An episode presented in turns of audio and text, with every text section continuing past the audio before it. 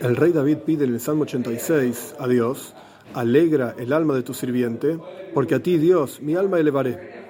La cuestión es, ¿cuál es la petición del rey David? ¿Por qué le pide a Dios que lo alegre? ¿Por qué no se puede alegrar él solo?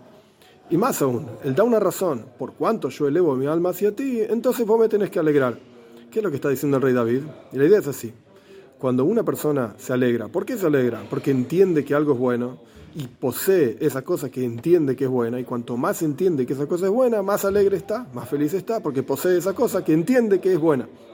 Pero Dios es infinito. Entonces, tanto cuanto uno entienda cosas y se alegre de esas cosas, está muy bien, su alegría va a ser limitada.